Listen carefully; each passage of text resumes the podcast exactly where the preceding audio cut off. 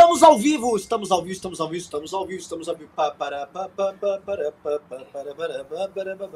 Estamos ao vivo oficialmente. Esta é uma transmissão do MBL News. Vamos falar agora direto do golpe que está acontecendo nesse exato instante, povo brasileiro. E Bolsonaro avançou pelo campo da direita. Traz dois tanques, três blindados, quatro helicópteros. Ele vai partindo, vem tentando chegar direto na, na espada dos ministérios. Vai, vai, Maia viu. Fecha o PT meu, PSOL foi preso, vai Bolsonaro dar o um golpe. Esse é o sonho, é isso que o Bolsonaro quer ver amanhã, pessoal. Clima de golpe no ar, tá? Numa situação das mais patéticas, o presidente mais fraco da República desde a redemocratização tenta subir em cima de um tanque de guerra para fazer as pessoas acreditarem que ele não é fraco e que na verdade ele é forte. Então, assim, é uma coisa tão infantil, tão boçal, que tem que dar atenção.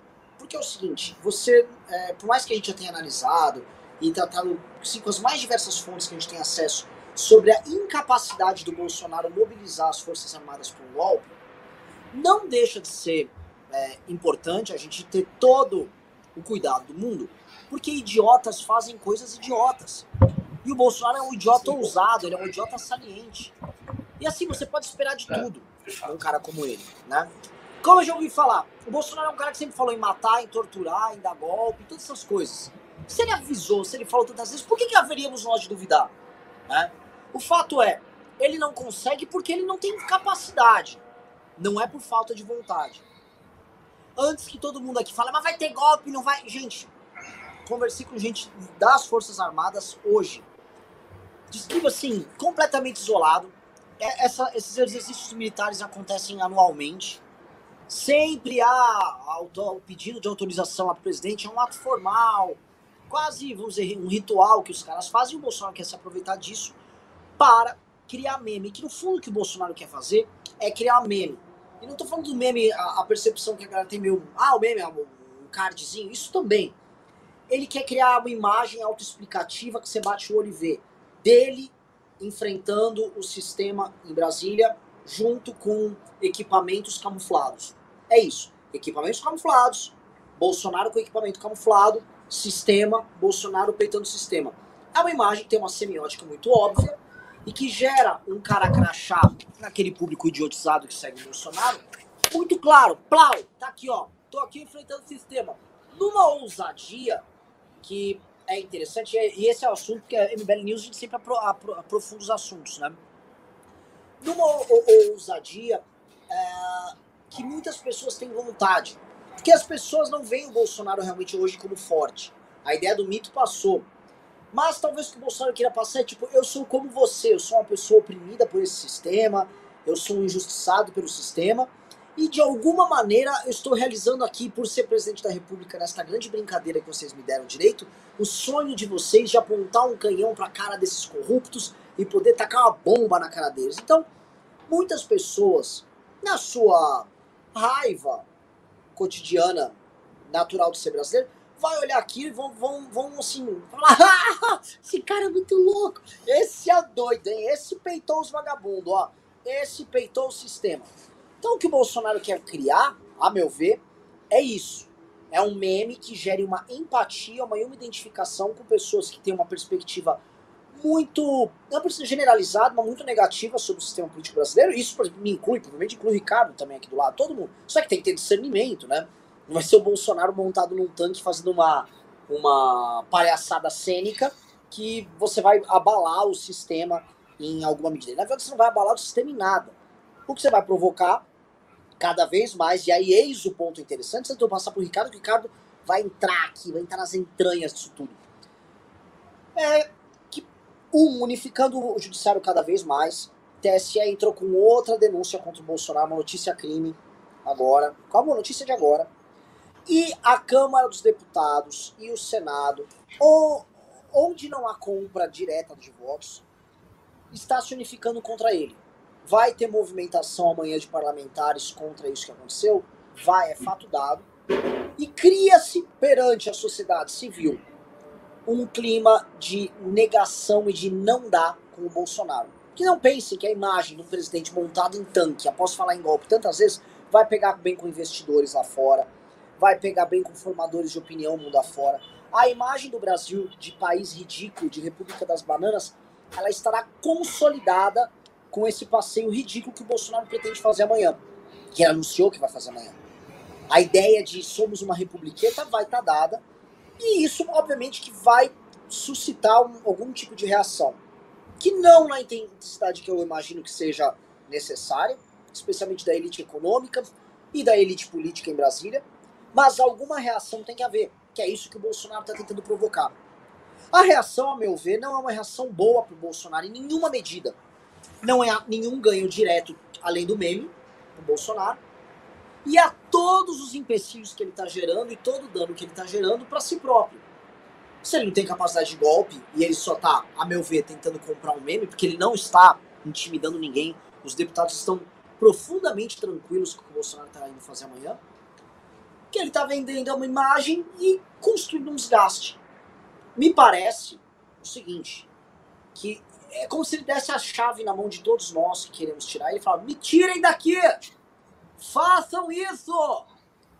Até onde eu, posso, eu vou, vou esculachar isso aqui? Ele está pedindo para ser tirado, né?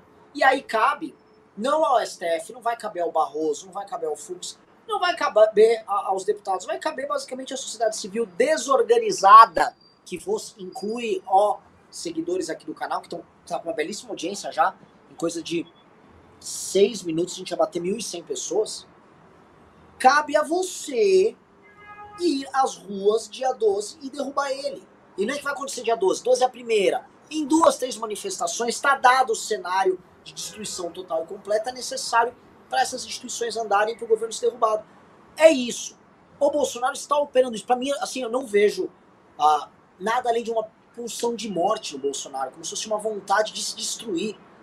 Tem um, quase uma, um, um, tesão suicida, a lá Jânio Quadros, tipo, acaba logo com esse tormento, acaba com isso aqui. Porque não há objetivamente nenhum ganho além deste que eu, li, que eu lancei, e que não é um grande ganho, que é um grande. Como todo meme, ele é fugaz, e você esquece depois de dois a três dias. Na realidade, se impõe depois de dois a três dias, e ele não vai poder viver desse meme para sempre. Ricardo Almeida, ó meu sultão swing, ó meu grande sultão swing por causa da música do Air Straits, Sultans of Swing. Estou falando que o Ricardo pratica swings, pessoal. Ah, se bem que no arém dele, ele faz o que ele quiser também, né? Mas, mas, ó, Ricardo, o que podemos esperar do dia de amanhã? Lembrando que também é a suposta votação do voto impresso, dada como derrotada. O que podemos esperar aqui deste jogo dado pelo presidente imbecil?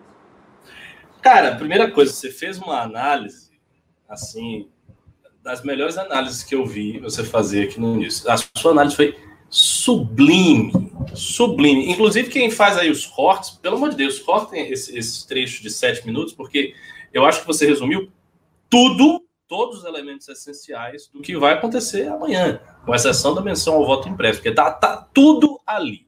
Então é isso mesmo. Bolsonaro quer produzir um meme, ele quer criar uma imagem de força, mas ao mesmo tempo essa imagem de força já se tornou uma espécie de caricatura. Então ele conta com uma certa identificação empática do público médio. Aliás, o Bolsonaro tem a característica de ser um líder que busca a identificação por ser parecido com as pessoas. Existem basicamente dois tipos de líder nesse sentido. Existem os líderes que não são identificados com as pessoas porque eles são vistos como superiores. Então, o sujeito que assim, ele é muito mais inteligente, ele tem uma força de vontade muito extraordinária, uma pessoa muito notável. Aí você olha de baixo para cima e você confia naquele líder. Você diz: Não, aquele cara é um cara foda, realmente, este cara tem condição de me liderar.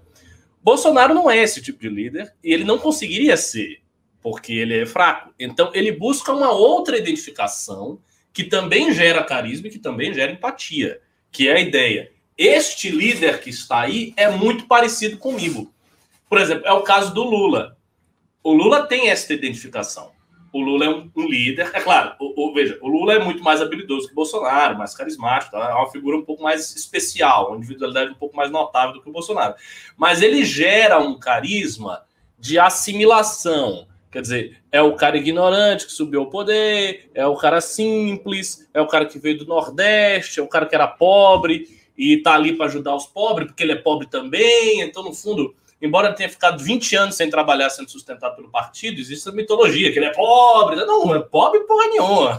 Foi pobre lá atrás, lá nos idos do início da vida dele. Depois ele viveu sempre como um, um aparato, né? um aparatique do partido, nunca trabalhou e sempre viveu bem. Então, né, Lula pobre, essa conversa. Mas ele criou essa imagem e o Bolsonaro tem algo semelhante ao Lula. Então o Bolsonaro vai explorar isso também, ele vai criar, criar esse meme de identificação com essa raiva que as pessoas sentem.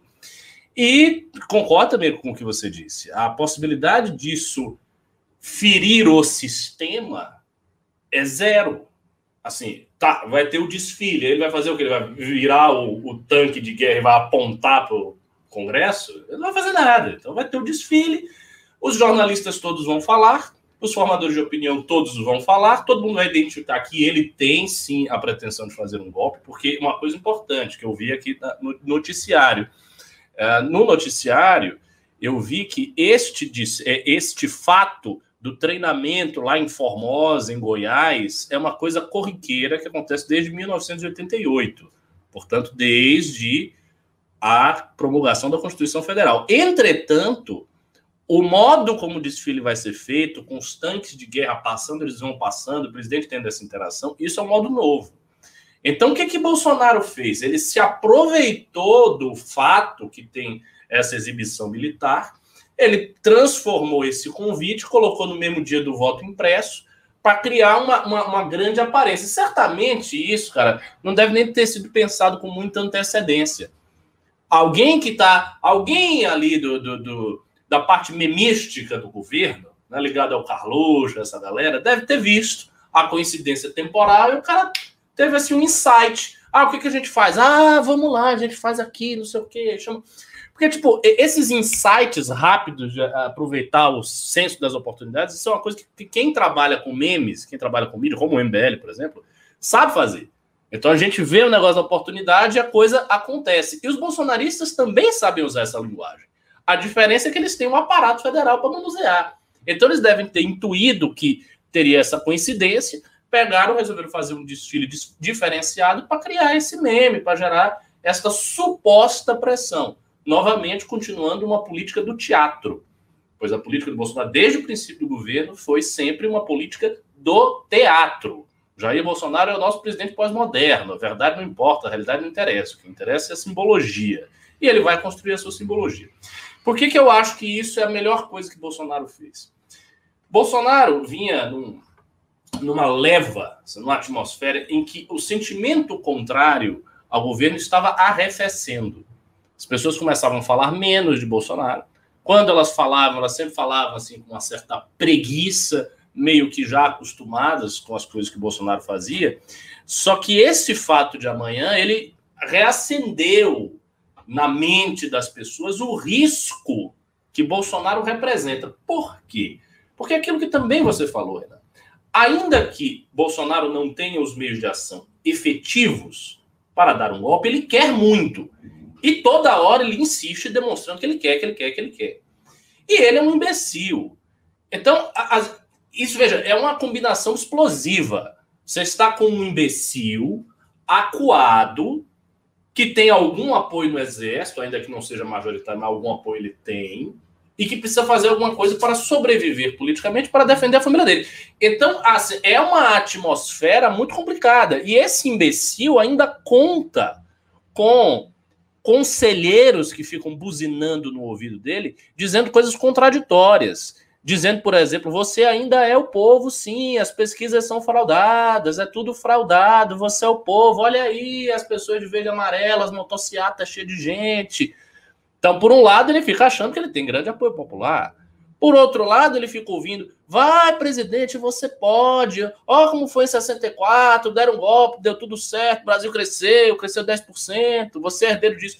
Então, ele é um cara que ele já é um imbecil, já é um tapado e ele já está acuado. E ele ainda dispõe de conselheiros que ficam falando essas coisas no ouvido dele. Então, nunca se sabe. Talvez o Bolsonaro tente alguma coisa.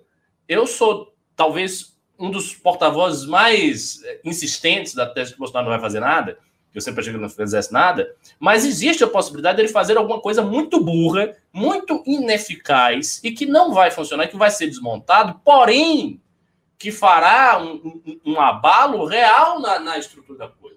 Então pode ser que quando chegar a hora dele deixar a faixa, ele não deixe.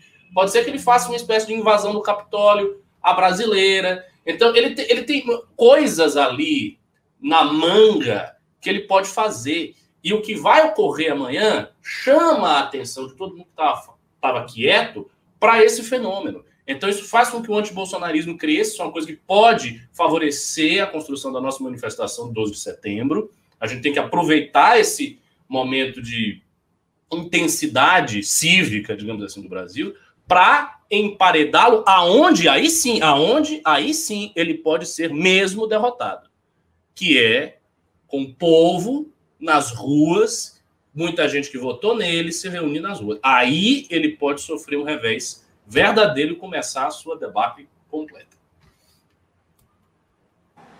Olha, leitura magnífica. Eu acho que assim, nesses 16 minutos de programa, a gente. A gente matou tudo. a gente matou o coração, né? É. E aí, assim, eu não vi na imprensa nada assim, tá? Se vocês forem ver a imprensa, só todo mundo. Oh, oh, oh, Mas é, você sabe que é bom, né? É, é, é bom a imprensa ficar. Oh, fica aí, é, oh, eu, eu quero vocês com medo. Né? Ó, vou mudar, inclusive, o discurso. Seguinte: Bolsonaro vai dar um golpe. Ele tem amplo apoio do Exército. E se vocês não doarem pro Pix, acabou. A democracia brasileira depende da sua doação no Pix. Ele vai dar um golpe. A gente precisa, inclusive, com o Pix, cara, comprar armas para se defender desse iminente ditador chamado Jair Bolsonaro. Vou pedir um negócio, ó. Meta hoje 5 mil reais no Pix. Ontem, na live de domingo à noite, nós conseguimos três. Tá? Live improvisada, domingo à noite. Conseguimos três. Hoje à noite, time titular. Eu e o Ricardão aqui. Nós só não estamos no nosso estúdio avisando para vocês que estão assistindo, porque, assim, tá um caos em São Paulo a internet. Internet, nossa, nossa assim, um horror. Então, estamos fazendo aqui de casa. Outra coisa que eu quero pedir para vocês, estamos com quase duas mil pessoas aqui, mas só mil curtidas. Pessoal, dedo no like, por favor. Dedo no like, por favor. Dê o dedo no like aí pro nós para chegar o gado, pro gado vir puto. É, e já tem Pô, gado aqui. esse assunto do golpe só um aqui, um parênteses aqui para um outro tema muito interessante que eu não respondi hoje, tá? Não costumo assistir o Pânico. A programação da Jovem Pan, como eu falo, é tóxica. A programação da Jovem Pan é uma bosta. Mas não posso negar que hoje, no Pânico, foi aquele Felipe G. Martins, o estrategista do governo federal, um dos responsáveis por destruir o governo ali. E puta que pariu, cara, só se falava em MBL. É uma obsessão. Os caras têm uma verdadeira obsessão com o MBL. Eu não consigo entender. Ricardo, eu vou te falar. Eu não diminuo o MBL, porra. Um movimento que, porra, eu dedico minha vida ao MBL. Pra mim, acho maravilhoso que falem bem ou mal do MBL. Agora, Acho despropositado tanta fala, porque o MBL é importante, o MBL gera dano e tal, mas não justifica só se falar de MBL. E nesse caso, tava lá, todo lá, o Morgado, o Emílio tal, é um cara do governo federal atacando o MBL. Não que eu me, não me preocupe em nada. É maravilhoso para divulgar o dia 12. É maravilhoso, é magnífico. Mas por que cacete, por que cargas d'água os caras têm essa fixação monumental na gente, cara. É impressionante. Os caras não falam da esquerda, falam, é do MBL. A tara, a tara que esses caras têm, esses caras têm gravíssimo, eu não sei, eu não sei o que que é. Se eu é sei comigo, o que, que é. Você sabe o que, que, que, é. Que porra é essa? Você sabe o que, que é.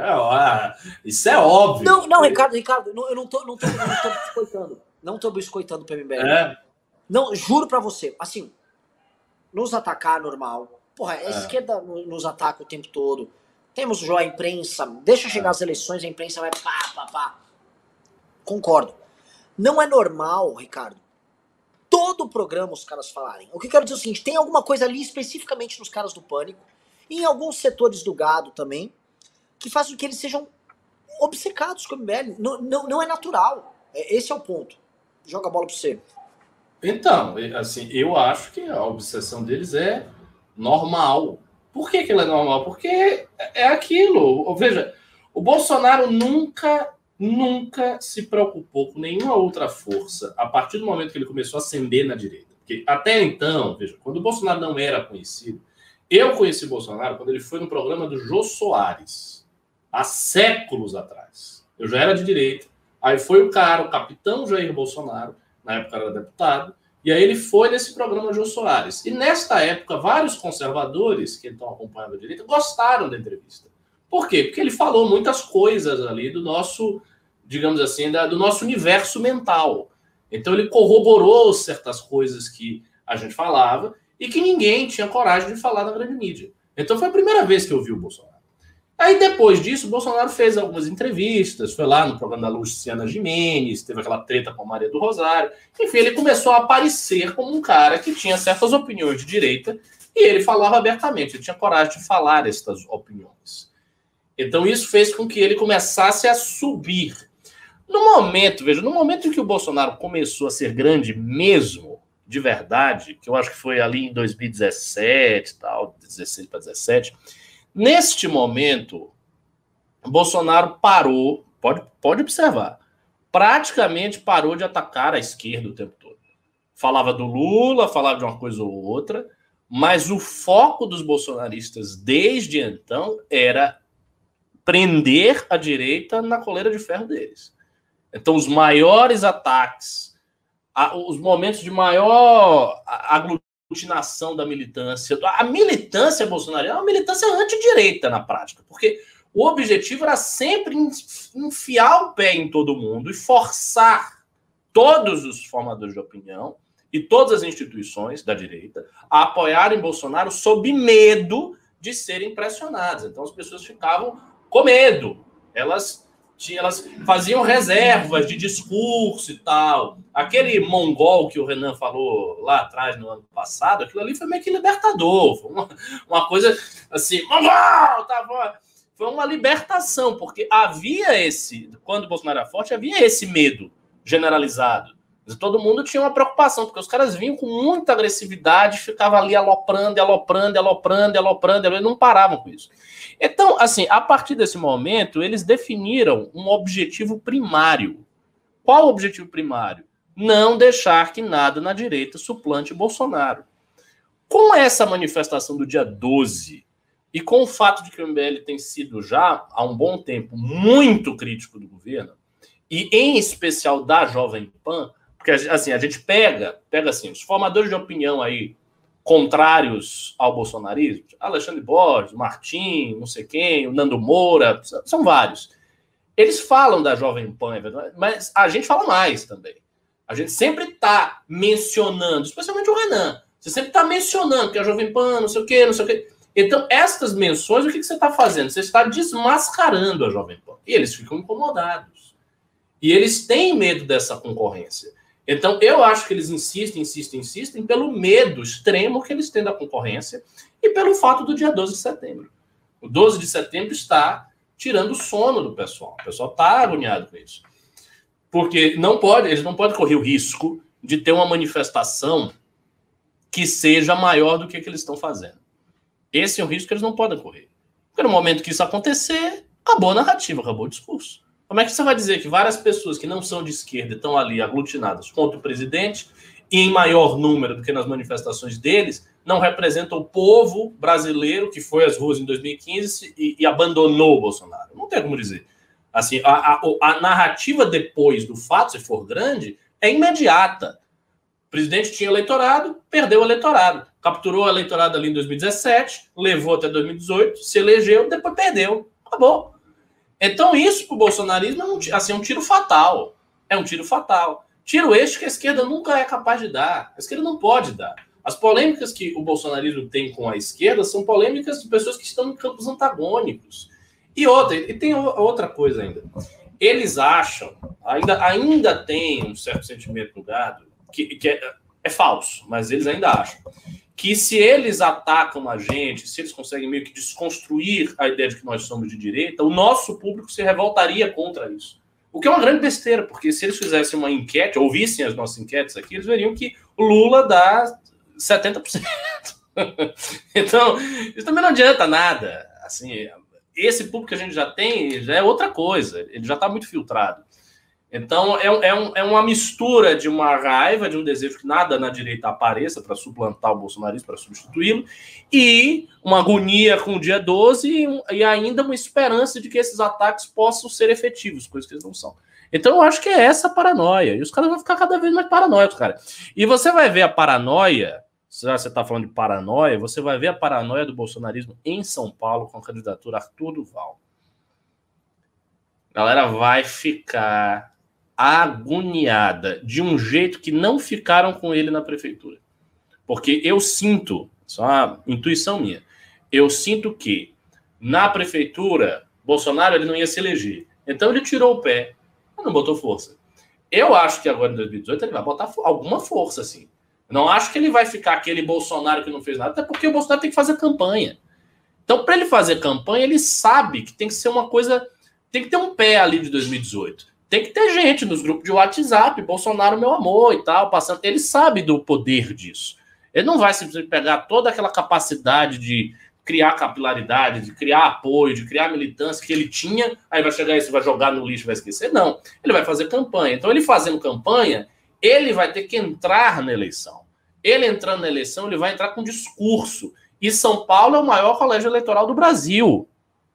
Então, não pode ele vai jogar São Paulo assim na mão, sei lá de quem? Do Dória, do MBL? Não vai. Então eu acho que os caras vão ficar, vão tentar aloprar o Arthur. Vai ser muito engraçado. Você falou alguns pontos bem legais, Ricardo. Vou, vou levantar o primeiro deles, que é essa tese que eles têm ainda do tipo, a gente vai bater neles, e aí o público vai ver. Eles organizaram um ataque ao Kim nos últimos dias orquestrado de deputado federal a youtuber de perfil falso no Twitter, a vereadorzinho. Todo mundo deles atacou o Kim. Absolutamente todos. Dando algum por Kim.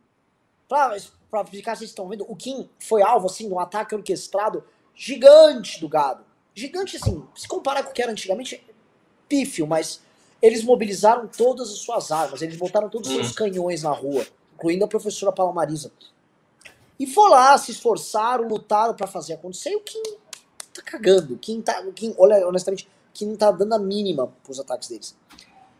Mas, mas é, o fato deles ainda acreditarem nisso já mostra que eles estão perdendo a mão até numa certa capacidade de análise que eles tinham. Eles tinham uma capacidade de entendimento do jogo que certos caras como esse próprio Felipe Martins, Flávio Morgenstern tinham. Sim, sim. Mas isso foi passando. Isso foi passando porque eles perderam isso até com algumas pessoas. Por exemplo, o Hélio Beltrão, que cuida de um determinado nicho, que é essa turma libertária tal, o Hélio tá batendo já no governo. De forma errada? De forma errada, mas tá batendo. Tá lá. Outros não. Você olha, por exemplo, o Marcel Van Hatten. Né? O Marcel Van Hatten acabou de declarar voto a favor do voto impresso. Né? O que mostra que assim, tá totalmente encolerado, tadinho. Marcel, é. que, né? Ah, eu sou bravo, eu brigo. Que nada, já foi. briga que nada. O Marcel é mansinho. Marcel é bonzinho. Marcel Gado bateu, obedece, tá? Até vou perguntar para vocês aqui no, aqui no chat. Digite 1 se você ainda respeita o Marcel ou digite 2 se você não respeita o Marcel. Porque assim, pleno 2021, seguidor do MBL que ainda respeita quem faz isso, é complicado. Queria ver aqui com vocês. Mas é impressionante, né? A, a, o remédio que eles fazem ainda funciona com alguns poucos influenciadores e parlamentares, mas são muito poucos. Eles estão conseguindo manter essa coleira com algumas figuras e mesmo assim, uhum. assim de, de, forma, de forma marginal, porque o Marcel, que é oportunista, quando ele sabe que tem uma pauta que o governo discorda e ele pode bater, tipo fundo partidário, aí ele é a favor Isso, do fundo partidário, bate. não bate muito no governo, né, faz uma crítica sistêmica e vamos que vamos, né? Mas restou o gado isso. Eu acho, talvez, é, tudo isso, é, é, essa subida no tanque também, né? Voltando a falar daquele meme inicialmente, tem a ver com esse sentimento de impotência que eles têm. É um sentimento de impotência muito grande, porque a militância também sabe que ela não consegue virar nada. Tem pautas que são importantes para eles que não estão ali, como o caso do voto impresso, que simplesmente passaram. O Bolsonaro catequizou esses caras sobre a pauta antivacina. Ele construiu toda a porra de um discurso anti-vacina sobre liberdade. Olha, você não. Ninguém pode vir me vacinar. Uhum. Com, que é o discurso da, da, da, direita do Partido Republicano e que tem até eco na Europa agora também. Eles ficaram martelando isso da China, China, China. De repente o Bolsonaro larga os caras no, meio da, no meio da rua. Os soldados dele que estavam lutando lá pela tese anti-vacina, estavam defendendo a terra plana. Larguei você, preciso vacinar agora. Aí ele corre pra todo desembestado vacinar. Os caras bateram nele, mas muito. Os influenciadores da esgotosfera bolsonarista ficaram puto pra um caralho. A turma que o Weintraub tá pegando pra ele, que o Douglas Garcia tá pegando, que o Roberto Jefferson tá pegando, vem com isso. Caralho, Bolsonaro, como tu é frouxo, meu irmão. Falava um negócio, agora mudou, falava um negócio, e é todo dia uma coisa nova. Então, é, o que eu tô vendo, assim, vamos colocar em perspectiva pra, pra galera que tá assistindo entender. Lá o Ricardo vai, vai manjar na hora. Você lembra o, o, a live do voto impresso na quinta-feira da semana retrasada? A live do voto impresso, o, os, os, influenciadores logo após falaram: esse é o presidente que eu queria ver, esse uhum, é o presidente Bolsonaro, uhum. o sistema.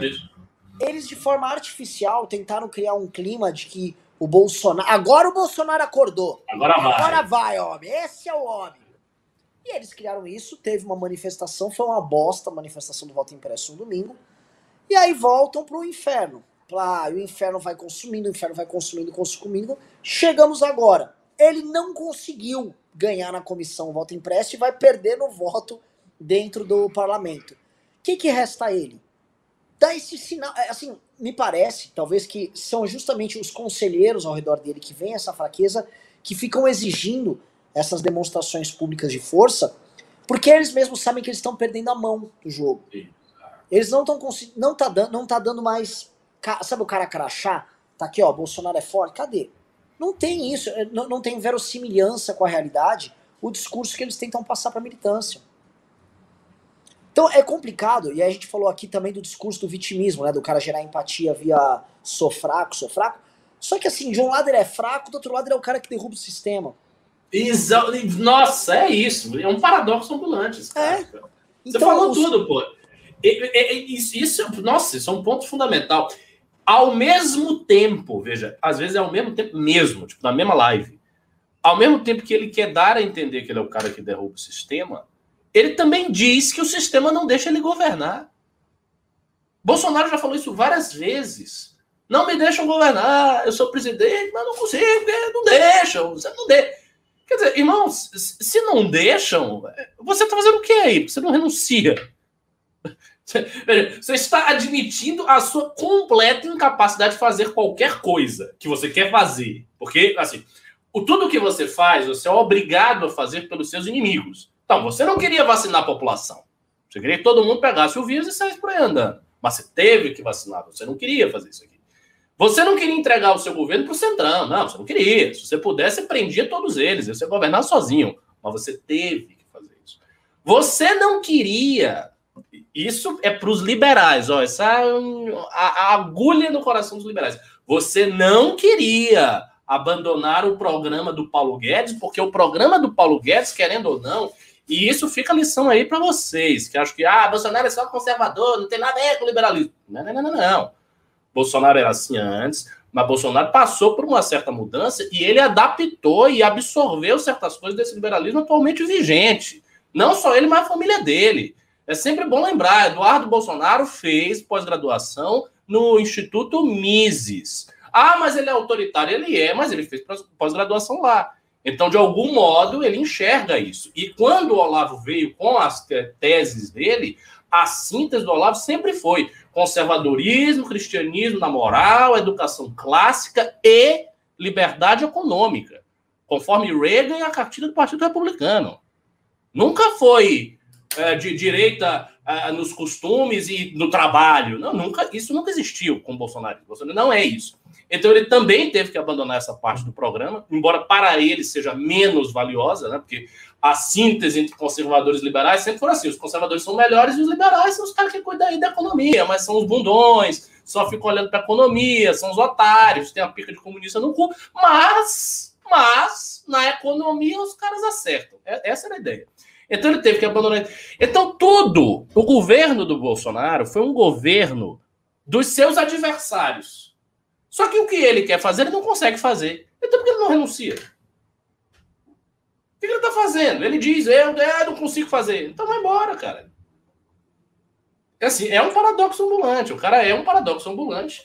E tem, e porra, a gente está já dois, dois anos e oito meses de governo. E o cara tem que ficar alimentando a vontade dos, dos seus eleitores remanescentes de apoiar o cara. De... Não tem. A, a galera está cansada. E, sinceramente, só ele só tem esses votos ainda porque não surge ninguém para bater de frente do jeito certo no campo da direita, no campo dele. Porque se chegasse uma figura com carinho, com força, para bater nele, mas com um programa que nos pontos fundamentais é um programa lá de 2015, esse cara levava um monte de voto do Bolsonaro, porque o Dória fez isso.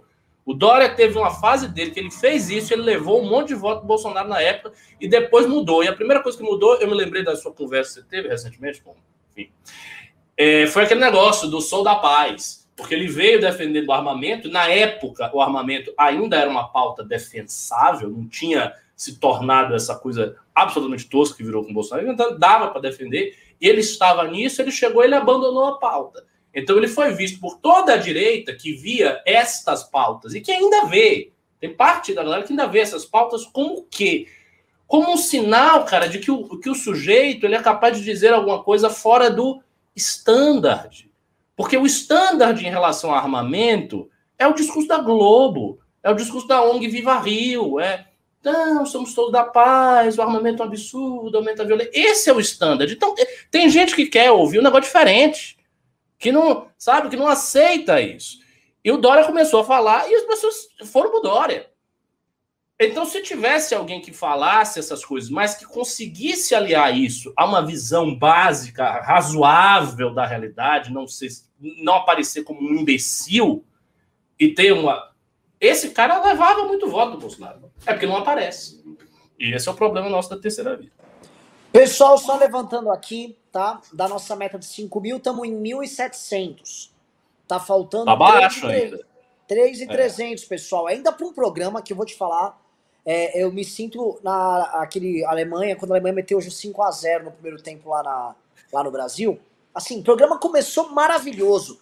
Renan e Ricardo aqui no auge. Vocês têm que mandar é, pix tá aí. Porque é o seguinte, porra, fim de semana fomos trabalhar. Tamo arrebentado. Eu comprei cápsulas de colágeno, Ricardo, porque eu tenho tendões moles. E eu corri é no dia, ainda fui, fiquei andando lá com vocês, fiquei todo dolorido.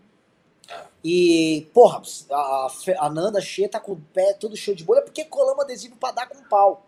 Será que não tem como um pedido meu que eu sempre faço e nunca tem? Não dá pra botar um desses vídeos aí? Pô, eu botei passar? ontem, tá? Ah, você botou o, ontem? Will, pega os vídeos que estão aí, cara. é o melhor aí, bota. Né? Até com um, um, fato engraçado, pra quem não tá aqui, eu vou contar. Nós fomos ali no, nos bares ali que os Faria Limers gostam de frequentar, né?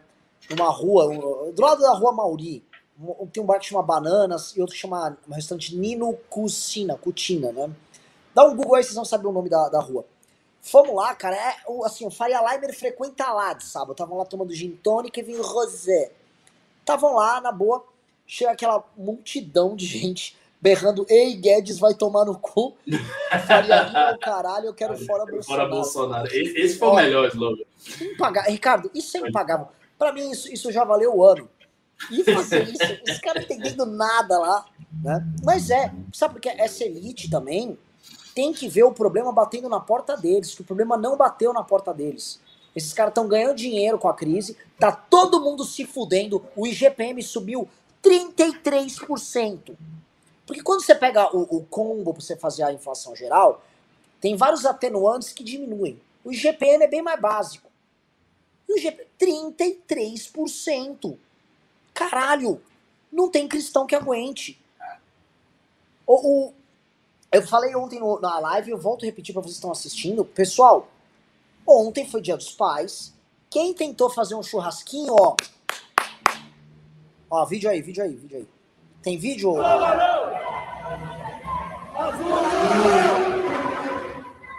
Ah, mas não é esse, Will. Arruma o vídeo da gente causando, não é esse aí.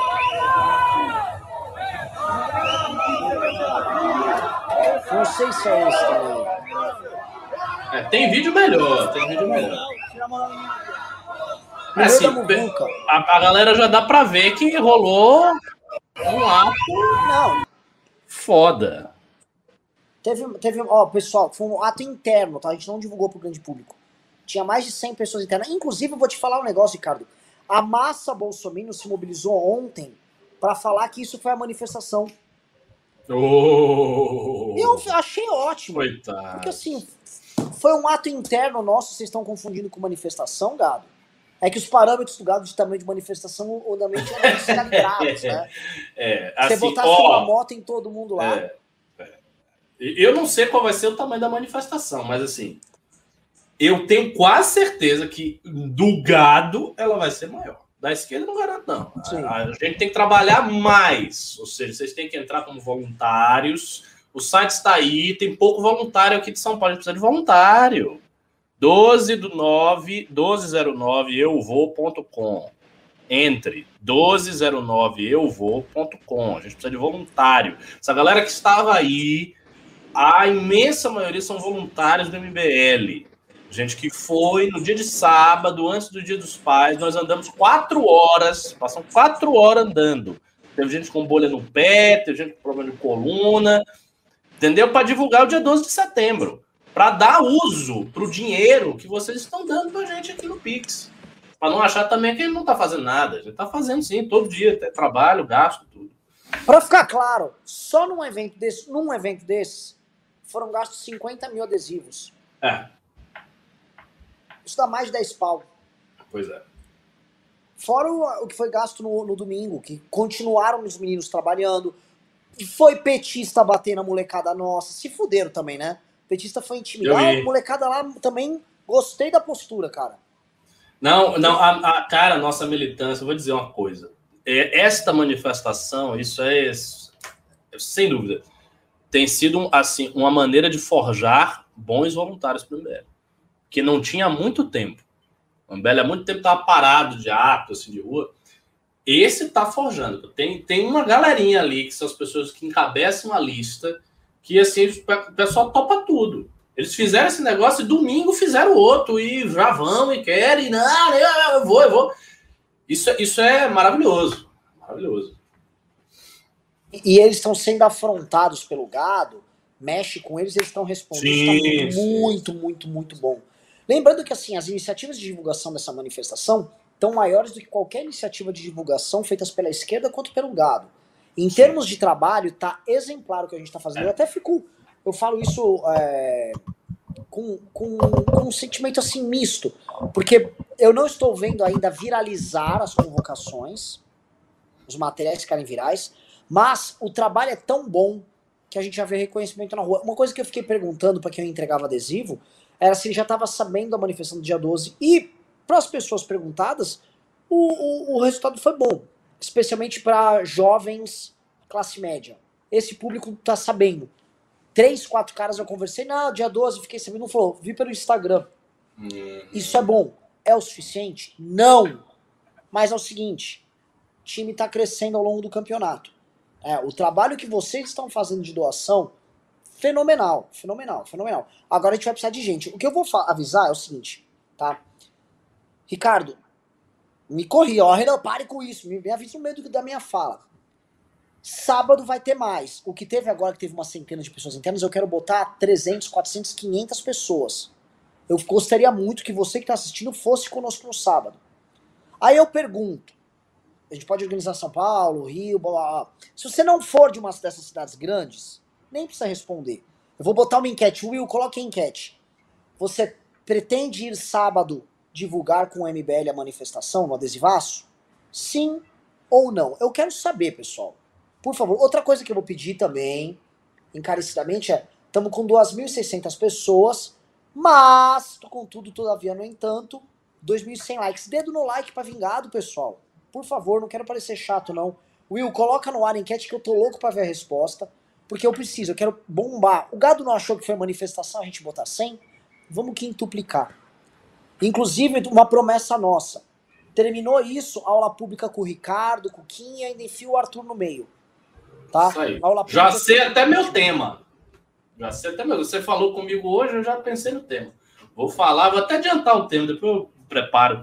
Que eu não faço nada assim no improviso. Eu sou ruim de improviso e, e enfim, um pouco paranoico, mas eu já tenho tempo. Eu vou falar sobre o desenvolvimento da militância na direita norte-americana e como a nossa militância aqui da direita brasileira é muito parecida e como faz para crescer mais, para virar um negócio gigante, tá? Porque e, e, veja, eles têm a fórmula, as fórmulas, o tipo de propaganda, essas coisas. Vai ser uma aula voltada para a ideia de pensar a noção de militância. A gente precisa ter uma militância muito poderosa. Hoje, no mundo, quem tem mais militância, em termos de movimento de massa, são os indianos da RSS e as organizações islâmicas, do tipo Irmandade Muçulmana, Jamiat Islâmica lá no Paquistão. É, é um negócio assim assombroso, assim, de ter milhões de membros, são uma, uma coisa volumosa mesmo. Se você tem isso, irmão, aí você, de fato, você consegue mudar o país. Caralho! Eu quero é fora Bolsonaro! Faria Lima é o caralho! Eu quero é fora Bolsonaro! Faria Lima é o caralho! Eu quero fora Bolsonaro! Muito bom isso aí. É maravilhoso, esse vídeo de guerra é magnífico. Mas avisando que não, esta não foi a cena na Rua dos Bares ali. Tem um vídeo disso, tá? Vamos ver aqui como é que tá a enquete, ó. 63% pretende. Que coisa feia são esses 37%? É gente acomodada?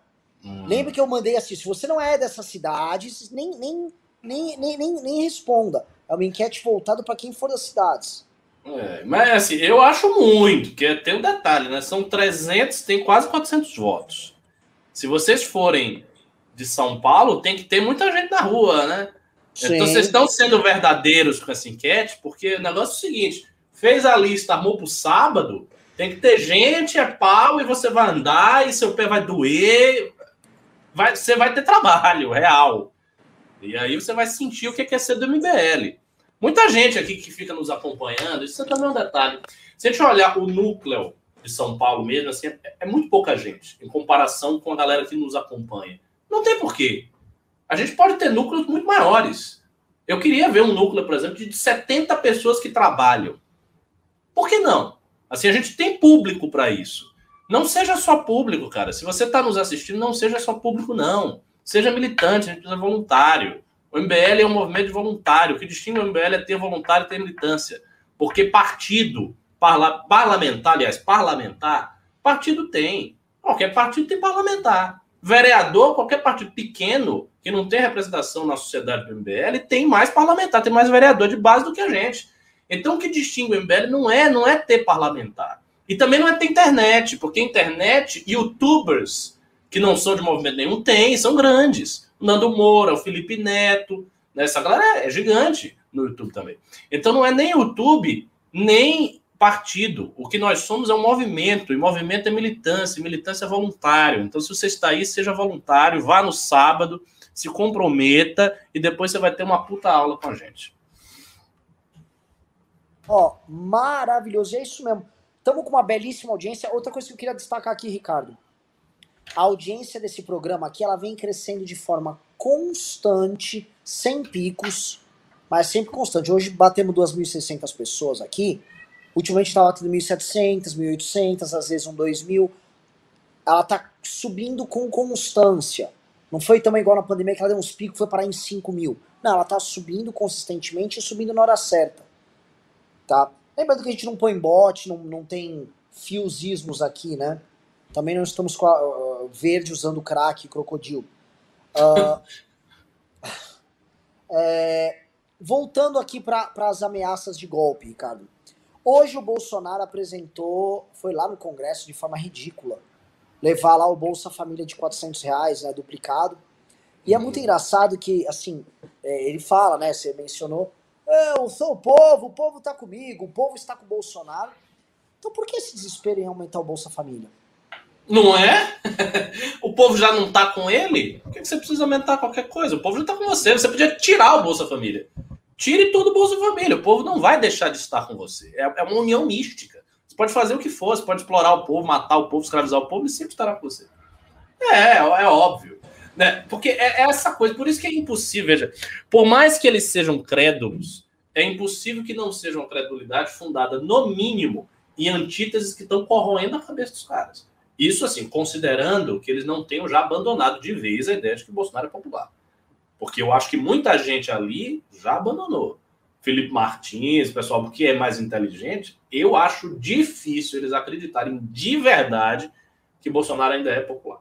Eles podem acreditar nesta crença com versões diferenciadas. Dizer, não, o discurso de Bolsonaro ainda é popular, o que Bolsonaro representa ainda é popular, mas ele mesmo ele está perdendo popularidade. Impossível que os caras não notem. Então há, um, há, uma contradição.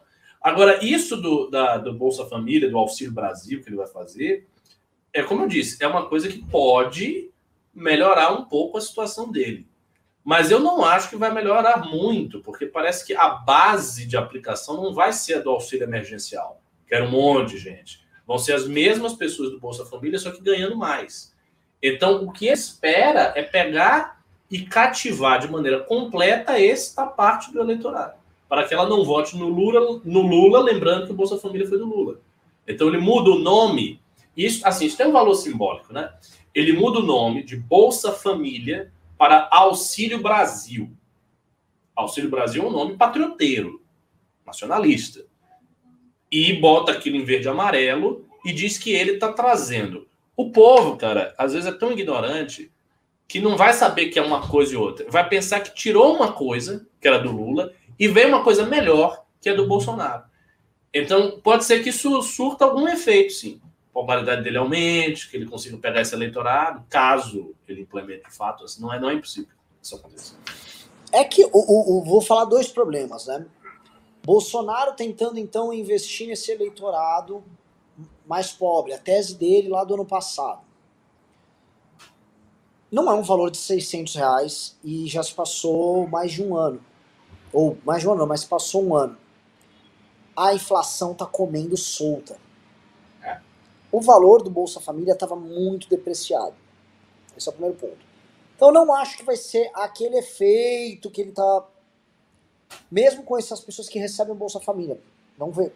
Outra coisa, a ideia para esses eleitores de que o Lula, a vida com ele era melhor, ela é, continua de pé.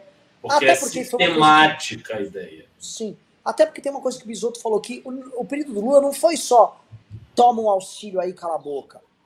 O cara comprou carro, comprou televisão, comprou moto, arrumou emprego. Você teve realmente um, assim, um, um período de crescimento econômico ininterrupto entre 2004 e 2010. Foram seis anos de crescimento econômico ininterrupto e um discurso otimista, patrioteiro em certa medida, aos moldes petistas, que tipo, ninguém segura o Brasil agora, agora que o povo tá dentro, ninguém vai, o homem tá ajudando, deixa o homem trabalhar tal que fez parte da vida dos caras. Muita gente passou a comer carne naquela época. O Bolsonaro tá assim, toma uma grana aí. Toma uma grana aí. Que até funciona, mas eu não sei se vai ser igual. Né? E aí entra o, o segundo ponto. A que preço? Para fazer isso funcionar, ele vai ter que passar a PEC que basicamente pedala os precatórios. É uma pedalada fiscal nos precatórios de 90 bilhões, aqueles mesmos precatórios que o, STF jogou no colo dele, atrapalhando isso. Passar isso vai doer muito, mas o sinal que vai passar para os mercados é grotesco. E aqui eu vou fazer aqui um comentário interessante. Os tais mercados, que a gente sempre comenta, bate muito, já estão mais do que divididos. Tirando o trader Faria Limer, que é uma raça dos infernos, que é aquele cara que ganha like no Twitter, gosta de ficar fazendo preço, fazendo, esse, fazendo barulho, o vendedor de curso de, de, de finanças online, essas porra. Tirando esse cara, os banqueiros começaram a se pronunciar. O pronunciamento dos grandes empresariados que houve na, na última semana, você deve ter acompanhado. Porra, tinha dono do banco, tipo, pessoal do Banco Itaú, pessoal do Bradesco, pessoal de empresas gigantescas. Já é um pronunciamento do capital avisando, meu irmão, estamos fora. E com o Bolsonaro uh, arregaçando o teto com essa PEC da, dos precatórios, passando um sinal de descumprimento de contratos, passando um sinal de, ó, em nome do meu populismo, os fundamentos fiscais eu mando pro inferno, porque pedalar 90 bi de precatório também pode ser pedalar 90 bi de título público. Uhum. Então, o recado que ele tá passando para estes caras é gigante. E outra coisa que fica: o auxílio que ele dá com uma mão é a inflação que ele gera com a outra para outra fatia da população. E essa inflação, ela tá batendo na porta, e o cara que é o assalariado, que já hoje tá rejeitando ele, vai rejeitar mais. Então, assim, a aposta do Bolsonaro é ganhar voto com quem ele não tem garantia nenhuma que vai ficar com o voto desses caras, e se queimar ainda mais com os outros setores. Ou esses catarinenses, muitos deles profundamente preconceituosos, que ele foi andar de motoca no fim de semana, vão ficar felizes com isso. Aquele bando de Luciano Hang vai ficar feliz com isso. A inflação aumentando para ele dar dinheiro para nordestino. É, não, não parece um negócio muito simpático. Não parece. Agora, uma, pergunta a, a você. Eu queria, queria perguntar isso aí. É, do ponto de vista social, essa galera do grande capital, capital grande mesmo, banqueiros, grandes empresários, né? eles não olham o, o, trader e o investidor do Faria Lima, da Faria Lima meio que de cima para baixo, como um agente, uma espécie de novo rico que chegou com uma cultura muito, ah, tá aqui, vou ganhar. Como é que é a relação desse, desse pessoal? ele olha, ele olha, mas ele não pode ignorar, porque esses caras cresceram e ascenderam muito rápido. E a ideologia tipo, que eles representam. A família Setúbal olhando para um cara como Ferri. Como é que é Olha isso? com nojo, com nojo. mas eles, tão, eles são obrigados a fazer a seguinte conta. Por exemplo, a XP veio lá de baixo, hum. e aí ela se tornou gigantesca, o Itaú adquiriu eles, teve que adquirir eles, virar sócio dos caras, e os caras não param de crescer. Há um boom aqui no Brasil, né? Assim, centenas de milhares de pessoas entraram no mercado imobiliário, muito porque os juros, a taxa, a, a taxa Selic caiu, o pessoal parou de ficar rentista, comprando, deixando dinheiro parado, com poupança, e tiveram que entrar no mercado imobiliário, mercado de ações. Isso aí gerou esse boom também, mas as pessoas naturalmente, assim, tem uma demanda reprimida gigante no Brasil de mercado imobiliário, as pessoas foram entrando nisso, foram entrando, foram entrando, foram entrando. E aí picaretas e, e caras malandros começaram também a se aproveitar. Sim. E obviamente aquilo que o Felipe Hermes falou com a gente. Você precisa de um clima de euforia para fazer a pessoa investir. É, então esses caras você vai estar podendo na merda. É, entendi. E todos eles se beneficiam. Então, assim, é, é, o BTG, que é do André Esteves, que não é dessa turma, também se beneficia. Então ele quer que o clima fique, clima fique assim. Os grandes bancos também. Todos eles se beneficiaram por algum momento. Só que eu acho que o cara do grande banco, que tem uma imagem institucional zona, trabalha no varejo, tem um oligopólio, ele já chega nos limites dele. Outros, os limites são mais elásticos. Eles têm um nojinho, mas eles não podem ignorar. A XP contrata todos esses vendedores de ilusão, tipo o Primo Rico, e coloca esses caras para trabalhar para eles lá e ficar vendendo ilusão. E o Primo Rico defende o Paulo Guedes e tal. Então, tem um, tem um método aí. E esses caras. Nossa, eu... interessante isso. Interessante, muito, muito interessante o que, o que, você falou. Tipo, eu, tô, eu tô imaginando aqui as, as relações. É tipo, você tem um benefício econômico, mas é uma galera que vem de uma cultura. Essa, é, essa galera gosta do Bolsonaro, eu entendo. Não, não, é, não é realmente, não é só a questão que eles estão ganhando dinheiro. Claro, todo mundo quer ganhar dinheiro. Se estivesse perdendo, ele não gostava mas tem realmente tem certas identificações pessoais aí, porque é uma galera do capitalismo e tal, mas muito naquela pegada de indivíduo acima de tudo, eu sou sozinho, eu ganho, eu disputo aqui, é, é uma coisa meio darwinista mesmo, né? Eu ganhei porque eu sou foda, os outros perderam porque é otário, eu sou esperto. É, e, e, e, são jovens, né? Aquilo que você falou, né? Então são caras, são homens jovens com essa coisa assim, dinâmica, igual de Red Bull, cheirar cocaína. É, é, eu, eu, consigo, eu consigo ver exatamente o tipo de perfil, digamos assim, humano e por que, que eles gostam do Bolsonaro.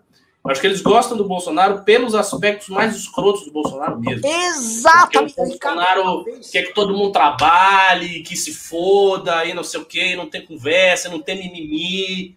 Essa Isso. coisa de chutar o pau da barraca e foda-se tudo e é meu lucro e eu sou foda, e eu sou jovem, tô comendo todo mundo e tô ganhando dinheiro. É, tem, é, é, uma coisa psíquica. Tem realmente Exata, identificação. A identificação. Quando eu fui me encontrar, ano passado, um pouco antes da pandemia, durante também, eu encontrei vários deles e mantive conversa com essa turma. Muito. Fiz até relatórios do mercado financeiro explicando que eles estavam acreditando uma mentira Eles até concordavam em privado comigo, falavam, não, não, pô, pô, interessante, mas é, não dá pra falar isso aí não. O Bolsonaro tá. Tinha que manter a galera enga... pau duro. Um desses caras, uma vez eu comecei a explicar para pessoas que eram clientes dele que assim não ia passar reforma nenhuma no passado. E aí o cara me chamou e falou, porra, fala isso pra mim, mano, fala isso pros caras que querem me fuder, caralho. Ah, muito bom. Entendeu? É, social darwinismo, né? Foda-se é. eles, é meu cliente, mas pau no é. cu, eu quero pegar meu dinheiro. É, então, cara. Essa é, uma essa é uma versão muito escrota do capitalismo, isso é muito ruim.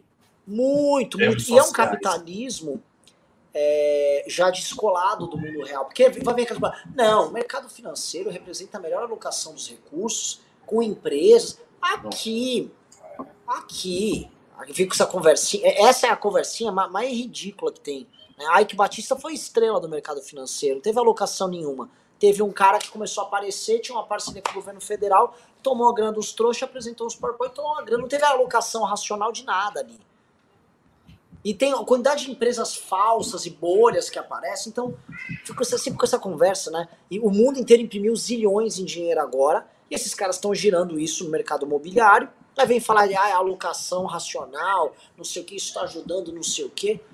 É, então, e, e, aí, e aí existe essa justificativa que eles criam, né? Do liberalismo. Não, cala a boca, sou um agente aqui. É. Vai, foda-se, isso aí eu tô sendo recompensado. Tira o Estado do meu lado, tira o Estado do meu cangote. Isso. Dá para entender, porque eles não ganham, de fato, eles não ganham diretamente com o Estado.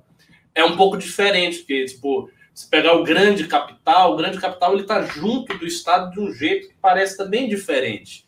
Tipo, esse cara é o cara que, sei lá, ele criou um fundo de investimento o fundo dele cresceu, começou a ter muito capital de várias pessoas que estão entrando no mercado nesse boom, e ele está ali operando dentro daquilo e oferindo lucros em cima. É. Vou fazer outra, outra enquete aqui, para ver se o pessoal nosso ainda está com aquela mentalidade antiga. A enquete é: você admira o pessoal do mercado financeiro, sim ou não? Bom, porque ainda tem. Olha, por muito tempo teve esse discurso e o próprio MBL já endossou isso. E acho que o aprendizado político nosso foi muito grande nos últimos anos, né? Porque eu volto é. a falar, pessoas do mercado financeiro doaram pra gente no pedido de impeachment. Bolsonaro começou a fazer cagada, a gente criticou, o MBL virou petista. Né? E nunca houve com eles nenhum tipo de projeto de Brasil, poder que eles estrearam. Qualquer reunião com, esse, com esses babacas de mercado financeiro era pontuada de frases patrióticas de compromissos com o Brasil, de afã reformista, desejos de mudar isso. Aqui, a, um, o papo hoje é assim, vai, vai Guedes, não sei o que, não sei o que, não tem nada, é pura espuma. É, e até hoje aquele news que a gente fez com o Felipe Hermes, assim, ele referenda isso. Foi muito bom, né? Os caras, os caras querem o tal do bull market, deixa o mercado ficar subindo. Uhum. Né? O, o, ó, a enquete começou aqui, ó. Você admira o mercado pessoal do mercado financeiro? Tá dando não 83%. Nossa! É, estamos formando os nossos socialistas, é isso aí. Revolução proletária. Mas, mas lembrando um detalhe que a direita americana, hoje em dia, odeia Wall Street. Sim. O ódio que a direita total. americana tem de Wall Street é o mesmo ódio que essa direita do MBL já tá construindo da Faria Lima. O fato de a gente ter uma música e ter ido xingar a Faria Lima é. é sintomático também. Mas aí eu acho que tem uma diferença. Eu acho que tem uma diferença assim, muito importante em termos de crença, de, de, de ideologia. Como Wall Street é o coração financeiro do mundo, e ali a bolsa nos Estados Unidos é muito antiga, o pessoal que comanda Wall Street tem uma mentalidade, do ponto de vista ideológico, mais próximo de um cara como o Setúbal do que dessa galera é um capitalismo progressista, woke, cheio de pautas para lá e para cá. Foi Wall Street que financiou o Occupy Wall Street. Então, é, é, é uma coisa que é, é diferente. Esse pessoal que está chegando agora, eles têm uma cabeça daqueles caras randianos, lá, da, admiradores da Ayn Rand, nos anos 40 e 50, que apareciam na série Mad Men. É, é assim, Tipo, a galera individualista, é só eu, e eu resolvo, pai, eu sou um lobo solitário. Alguém até citou aqui o filme Lobo Solitário. É, é isso aí. eu acho que essa mentalidade nos Estados Unidos, ela mudou um pouco. Ela meio que foi transferida para os libertários, transferida para certos empresários que trabalham com tecnologia, como tipo o Elon Musk e o, aquele outro Peter Thiel, que o Pedro gosta. Então tem essa diferença sociológica. Eu agregaria outro ponto. Esses caras aqui no Brasil, eles estão vivendo muito aquela, aquela, aquela Wall Street dos anos 80 também. Do filme. Caralho. Gente, tinha o, o Gecko, não sei o que, Gecko. Esqueci o nome do cara. Que o, o Michael Douglas fez, quer ver, ó? Gecko Michael Douglas. Quer ver, ó? O filme. Ah, o filme chama Wall Street. O dinheiro nunca hum. dorme. É que depois teve o Lobo de Wall Street. Mas o filme Wall uhum. Street narrava essa, essa Nova York dos anos 80. Uh, ah, muita, muita maconha, muita, muita cocaína, uma galera louca, uma galera pirada e ultra individualista também. É, esses caras de hoje querem ter uma experiência similar. Eles uhum. idolatram o, o, o, Lobo de Wall Street, o Jordan Belfort. Né? É mesmo? Eles gostam, né? Pra caralho. Um deles, o é. Ferry, teve uns casos mais tristes, assim, constrangedores, que quando o Jordan Belfort estava no Brasil, aí ele foi e tirou uma foto com o Jordan Belfort almoçando. Ah, eu vi isso almoço, aí. Sendo que ele não estava almoçando. Ele foi, tipo, era um fã e tal, qualquer... Ah. Eu vi isso aí. É, mas assim, essa coisa, né? A experiência desses caras também, eu não vou censurar, porque eu não acho que eles são genocidas, estão fazendo uma coisa terrível. São caras que querem curtir a vida, entendeu? Pegar todo mundo, ganhar grana e tal. Até aí, ok, mas é, é, o que você fala. O problema é quando esse pessoal sobe na tamanca e quer fazer política e quer, sabe, dar regra. Não, você tem que ir por aqui, você tem que ir por assado, porque eu ganho dinheiro, eu sei das coisas. Você não sabe de merda nenhuma, rapaz. Não tem eu ganho dinheiro, eu sei das coisas. Você não sabe. Não, não ganhar dinheiro não é, não é um, um, um, talento universal. Ah, eu ganho dinheiro, então eu entendo de política, ah, então eu posso pintar quadros, eu posso escrever sinfonias que eu ganho dinheiro. Acaba ganhando dinheiro é uma coisa. Se você é bom em ganhar dinheiro, ok. Mas as outras atividades humanas não tem nada a ver com ganhar dinheiro. São outras habilidades, outros talentos, político inclusive. Você falou uma coisa que é verdade. A gente sempre falava assim, né? Uh, eu já fiz vídeo sobre isso que o artista aqui no Brasil, no mundo inteiro, acha que pelo fato dele escrever uma música, fazer um filme, que ele tem uma posição política interessante que o mundo precisa ouvir. O mundo precisa saber o que o Caetano Veloso pensa sobre uh, dívida externa. Né? O, mundo, o mundo não pode ser uh, frustrado e conhecer o que Leonardo DiCaprio tem a dizer sobre as vacas na Austrália. E o, o, essa galera do mercado financeiro está nessa pegada. Aqui, especificamente no Brasil, eles têm agora opiniões políticas e querem dar e falam e não sei o quê, blá, blá, blá, e são opiniões que ficam sendo referendadas pelo discurso é, desse, dessa quase autoajuda empresarial deles. Uhum. E, e, obviamente que o discurso liberal, o liberal, o guedismo, né, o liberalismo guedista, encaixa bem. É como uma luva é. ali, né? Na verdade, posso falar, foi o, núcleo, o último núcleo verdadeiramente ideológico que deve ter sobrado aí no pro governo foi esse. Verdade, verdade. Porque o olavismo, o olavismo, é, em nada praticamente, o olavismo, o olavismo está presente hoje, no governo de hoje. Nesse governo. Pouquíssimo. Só o Felipe Martins, eu acho que é a figura mais representativa. É, mas, mas, enquanto, mas enquanto tese, né? O que, que ele está defendendo? Ah, o, o Olavo é a favor do golpe? É, é, sim, sim. Mas o método do, do, golpe bolsonarista de hoje é muito diferente do que o Olavo pretende, né? Uhum. O Bolsonaro tenta depender ali dessa, dessas ceninhas, é, é, bem, é bem deprê. O Olavo, o Olavo, é que o Olavo tá doente, mas ele estaria se lamentando se ele tivesse acho, bem da cabeça. Pessoal, vou fazer uma pequena reclamação. Estávamos subindo muito bem, já estamos com R$ 2.500 de Pix, mas parou aí nos R$ 2.500, pessoal. Eu vou ler os pimbas aqui. Mas porra, galera, vamos, vamos, vamos fazer essa porra dessa manifestação. Vamos lá, vou começar aqui.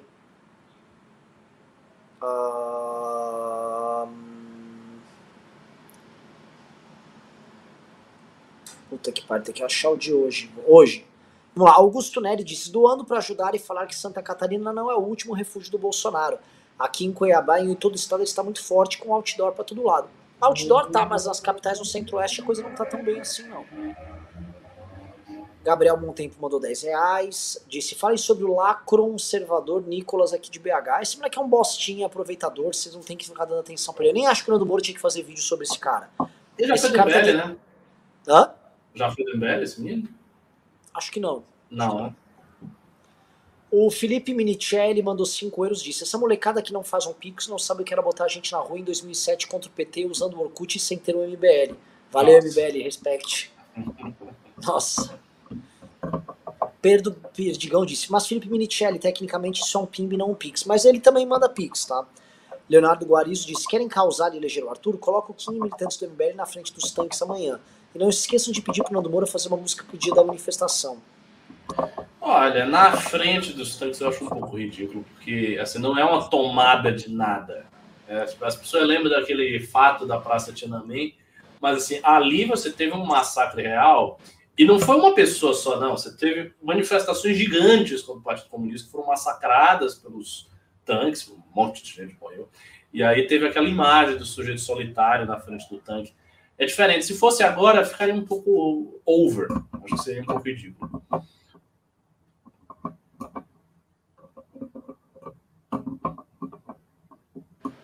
Vamos lá, próximo aqui. O senhor Pica das Galáxias disse: Renan, chama o Neto Marques do MBL Pará para um news, já que você está chamando o pessoal de outros estados. Estamos tentando viabilizar ele como candidato aqui. Seria bom uma análise de como está o bolso no norte. Cara, a- o, o Neto foi candidato em 2020 e não foi muito bem. Eu acho a gente acabou com as coordenações justamente para os núcleos não ficarem presos nessas coisas. É, esse tipo de coisa tendo potencial e vendo, isso tudo recomeça, né? A gente não, também não gosta de ficar fazendo um programa, ah, agora vai ajudar fulano que quer ser candidato. O Neto, não- várias outras pessoas não foram bem nas eleições e eu não, nem acho é, elegante como o próprio Neto, que é um cara bacana, você expor ele assim, entendeu? Não acho, não acho legal. Urbano Silva mandou 5 reais disse, bloquear esses tanques seria lindo, um estudante, a imagem correria o mundo. Lucas Kazu Nishiushi disse, salve Renan, tava falando com você pelo Instagram. Que não colam os lambi-lambi nas UBSs? É um local onde muita gente posta foto do cartão e 12 do 09 fora Bolsonaro é uma ótima, bela ideia. Perto, né? Medtown Vídeos disse, empresários têm que mandar piques de mais de mil como se fosse investimento em não termos nem Bolsonaro nem Lula como presidentes. Com eles qualquer negócio não prospera. Não, mas não é assim, não. Acho que o Lula o negócio vai pro- prosperar. Não vai ser essa tragédia. Henrique Cabral disse, o gado já ficou com medo do pequeno grupo que estava colando adesivo. Imagina dia 12, a boiada vai chorar. É, assim esperemos. Rodrigo Reisen disse: Vocês acham que quantos por cento dos inscritos são gados? Em todos os vídeos eles são os primeiros a comentar, devem ter até o sininho ativado. O nosso canal cresceu muito, Rodrigo, no ano de 2018, quando tinha muito gado. O gado começou a ser o canal do MBL, então ainda tem gado, né? Anderley Pastelo disse: Se o Jair colocar esses tanques na rua, vai se enterrar de vez. Pode ter certeza que tem muito corrupto que teve pais e avós perseguidos pela ditadura e não vão gostar. Ele vai disparar um gatilho invisível na própria cabeça. É, é um pouco exagerado isso, mas de fato você tocou num ponto que a gente não falou. Tem muita gente da, da política que teve realmente os seus parentes perseguidos. Tem, tem muitas famílias políticas. O pessoal não gosta disso. Eu imagino que eles devam sentir uma repulsa meio pessoal. O No Pael disse, sei bem qual é a obsessão com vários cifrões da Jovem Pan. Michel Cury disse, Fênix da Vitória na área, preciso doar pelo Pix, galera. Precisamos de mais material para trabalhar, tirar o bolso também é sua responsabilidade. Fato. Marcos Silva disse, foi uma honra estar com vocês no sábado no ato. Vamos! Aguardo vocês sábado. Sharon Menezes mandou 5, Roberto mandou 10, Jefferson 2, Leandro Oliveira disse, Van Hatten me cheira a 2016. É, o Van Hatten tá com um discurso muito desatualizado. Já já. Queremos privatizações, me- menos Brasil e mais Brasil. É, Igor Porto disse: Bolsonaro esticou tanta corda que ela relaxou e agora ele tá desesperado. De certa maneira é isso mesmo. Sharon Menezes mandou 5, Jefferson mandou 2,50, disse pra ajudar a manifestação. Vitor mandou 5, disse: O que acham do Ilícito? Eles já batem forte no governo há muito tempo. Nada. Jefferson Pro disse: Para ajudar na compra de uma peruca pro Renan, obrigado. Leandro O disse: Bolsonaro ataca a direita, taxa empresário para aumentar o Bolsa Família, declara calote dos precatórios, fura o teto de gastos. Todo dia um mimimi que não consegue fazer nada. Nem Lula seria tão petista assim. E Ira do Leão Homem disse: Vocês aí, monoteístas, emplacaram a história do Davi versus Golias e agora é ficam é? lá, porque será que o gado compra esse paradoxo de fraco vitimista que vai derrubar o sistema? Semitismo é incompatível com capitalismo. Cala a boca. O profeta Davi foi um grande guerreiro. Não compare o profeta Davi, esse idiota. Mas, mas ó, o Ira do Leão Homem me parece já ser um, um politeísta indo-europeu aqui, hein? Ih, rapaz, esse negócio aí tá saindo do meme, tá indo pra realidade. Cuidado, viu? Primeira rede islâmica que a gente fez foi contra os deuses politeístas da Arábia. Tinha uma sacerdotisa lá, sacerdotisa de Lahat. O general islâmico foi lá, enfiou a, barriga, a espada na barriga dela, acabou o culto todo. Já. É sério isso. Evento famoso da história. O Gustavo Pertilli disse: O que acham de tentar ser mais sensível com o gado? Eu sei que o gado é um ser burro, mas todos temos um na família, um pai, um tio, que são enganados, não são mal, têm vontade de lutar pelo Brasil sobre o lado errado. Concordo. É que não dá para um canal do MBL, que é um canal de engajamento político, de fazer as pessoas trabalharem, a gente ficar aqui fazendo o papel de bonzinho. Não dá. Até porque eles não são bonzinhos conosco. Agora, no trato pessoal, eu converso com muito bolsonarista e eu sou educado e ajudo a virar. E, e dá para virar. Falta gente virando. Faça um teste, só um teste para a gente ver em termos de audiência. Faça um vídeo com a pegada, uma sugestão.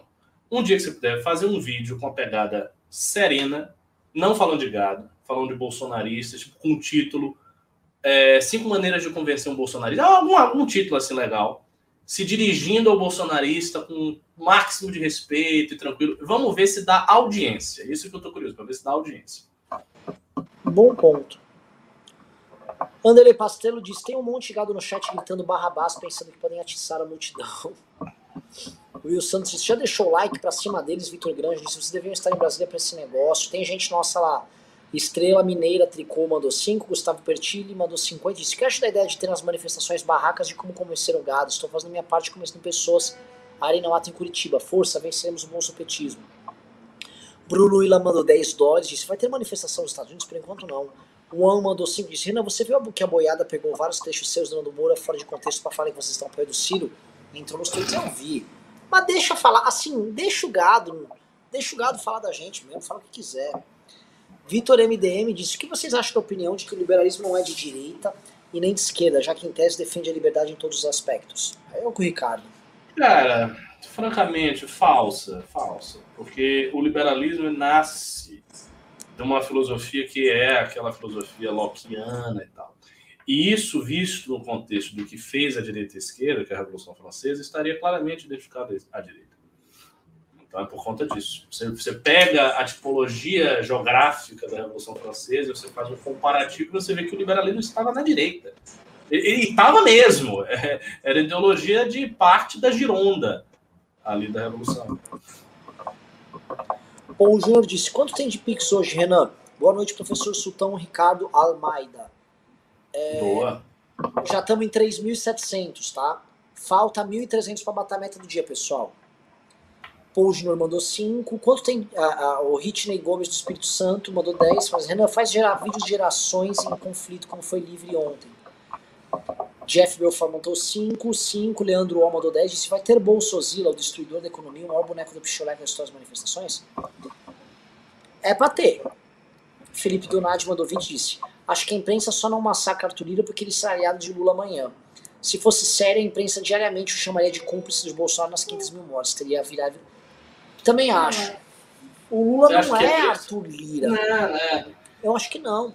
A imprensa não massacra Arthur Lira, cara, porque a imprensa sabe que o Arthur Lira não é um verdadeiro aliado do Bolsonaro. Então ela guarda a possibilidade do Arthur Lira chegar lá e folhetar o Bolsonaro, que ele pode fazer a qualquer momento. Shirley Fávaro disse que era material para pôr em caixa de correio. Como obter? Manda mensagem para mim no Instagram. É, Felipe Donadi mandou 10 disse: inaugurar os ataques a esse delinquente Lira é mais um trabalho para o MBL. Haverá, mas agora é foco na manifestação. Kickdown mandou 10 disse: acompanho vocês desde as épocas de Eric Balbinos e Alexandre na bancada do News. Foi em 15, 16 e vou em 21. Parabéns pela evolução e pelo trabalho de vocês. Avante MBL. Bom, Maravilhoso. Arthur Padovan mandou cincão e disse que queria muito participar, mas não tenho tempo. Álvaro Inácio disse, já criei outro perfil no 19 voo, 12 do 9 eu vou. Estou disponível 24 do 7, sem me chamar der tempo de eu brotar nos adesivaços no Rio. Fabrício Dondoni disse, gados começaram a espalhar o vídeo dos ciristas, já respondi. Douglas Alameda disse: tem MBL Estado do Espírito Santo? Tem. Marcelo Haddad disse: Lira, no antagonista há pouco, disse que o impeachment traria instabilidade e paralisaria o, pa o país, especialmente no pós-pandemia, e desconversou sobre o que faria apertar o botão vermelho. Ele não teria o que fazer agora, o Lira não pode fazer nada diferente. Mike VCM disse: precisam ter lideranças evangélicas. É um público com mega potencial. Muitas lideranças já pregam contra Bolsonaro, é um trabalho que precisa ser potencializado. Se ignorarem, Bolso também vai dominar. Nossa, esse é um tema muito importante. Você tem toda a razão. Paul Júnior disse, Renan, peça pra colocar a live de ontem até amanhã, pelo menos, não pude ver ontem. Putz, cara, eu acho que tem uma política, gente deixa, meu, pelo menos quase 24 horas a live no ar. Marcelo Andrade disse, segundo Lira, se em 16 os precatórios fossem do montante que são hoje, eles teriam ficado fora do teto que nem o Fundeb. É, isso é papo. Luiz mandou em 90, Guilherme Franco disse sobre traders. Eu começo a ver traders trocando sinal já. Ainda não estão lá, mas já vi Instituto de Research levantando uma bandeirinha, o que é bom. Olha que legal, Ricardo. O Yannick Preverot mandou 20 euros, disse, olhando essa live aqui da Guiana Francesa. Uau! Caramba! É, o Yannick, olha, cara, eu nunca conheci ninguém, nem de Suriname, nem da Guiana Francesa, nem da Guiana. Nem eu. É a primeira vez. Caramba. O TNB Santos mandou 27,90 e disse: edições muito mentirosas com a compartilhada pelo Constantino de que vocês apoiam o Ciro. O Constantino é um bosta. O Const... Não, a gente, assim, a gente poderia ficar respondendo o pânico o Constantino o dia inteiro. Faríamos isso se eles estivessem gerando dano. Não tem mais dano. Estes caras são uns bostas. Eu repito, o Constantino é um bosta. E vão repetir isso na cara dele quando ele vier ao Brasil e largar de ser viado e ficar escondido lá no Miami cantando Brian Adams. Uh, Guilherme Schwartz disse: Boa noite, senhores. Não estou nas cidades alvo para 12 do 09. Qual rede é mais importante para militância online? Como fazer militância online? Dê um guia para nós. Ele mandou 10 euros. Olha, veja bem. Se você estivesse na academia, você teria um guia pronto na tua mão. Agora, se você não está na academia, eu acho que você tem que ficar replicando. Quer dizer, se bem não, você não está na cidade. Uh é, tem as coisas da academia, é, é difícil dizer. É. Agora, agora não me ocorre nada, não. Eu teria que falar dos trabalhos da academia, mas infelizmente você não está nela. O Berranteiro mandou 20 reais e perguntou: qual imperador romano vocês mais se interessam? Vai, Ricardo, você tem 30 segundos. Imperador romano que eu mais me interesso? Ah, claro, Marco Aurélio. O meu é o Juliano. Acho a história do Juliano fascinante. Um politeísta, viu? Ele vai ser apóstata. Ah, sai daí. Pera, olha, tem um livro do Gore Vidal dele. Magnífico, Sim, falou disso. Magnífico. Olha, foi o livro, quando eu li com 13 anos, esse livro, foi um livro assim que. Eu. Nossa, foi um. Desde então eu fiquei interessado. Muito, sabe por quê? Mais do que o, o lance do aposta, então, não, na época que eu li, eu não ligava. Eu gostei muito da ascensão dele do trono. Porque você já tinha a capital em Constantinopla, mas Roma ainda era muito forte. Foi ele que se denominou Heliogábalo, né? Foi o Juliano? Que dominou? Eu não vi? Heliogábalo. Foi ele, o Juliano? Não sei, eu sei que ele foi parar lá na Pérsia. É? E aí morreu na Pérsia. Mas ele saiu dominando tudo de novo. O Juliano queria fazer igual Alexandre Grande, ele queria ir parar lá na Índia. Mas então morreu flechado. Rafael Leal mandou 5, diz tem que defender as pautas importantes para país independente do governante de plantão, mais coerência, interpretem como quiser. Tá dando criticazinha, ô Rafael? Não entendi não. Vinícius Anzolim mandou 30 disse: O que vocês acham de trabalhar no nome da Simone Tebet para candidatura? Ela tem que querer primeiro, cara. É, velho. Exato. Ela tem que aparecer. Né? Ah, eu gostaria, eu acho ela fantástica, mas teria que aparecer. Não, não, não. É, Heliogábalo foi um, um um imperador mesmo, chamado Heliogábalo. Thales Lima disse: no Brasil, o lobo de Wall Street é bolsonarista, é sempre uma classe média formada na GV, é incrível. Jeff Belfort disse: fora Bolsonaro. Álvaro Inácio disse: o amor e o ódio com a galera financeira apresenta as grandes separações da obtenção de dinheiro e da manutenção de valores. Essa galera vende até alma se possível, espero que tenham compreendido. Pedro Perdigão mandou dois reais, disse 2502 e contando. João Pedro mandou 5 e disse: Renan, minha chefe, que está longe de ser um esquerdista, disse que entre Bolsonaro, Lula e Ciro vai de Ciro, sintomático. Rodrigo Ataíde disse, estou desempregado, mas segue meu apoio. Daniel Silva mandou 20 disse, Ricardo, poderia falar mais sobre essa questão do Wall Street ter financiado o movimento Occupy Wall Street? Não sabia disso.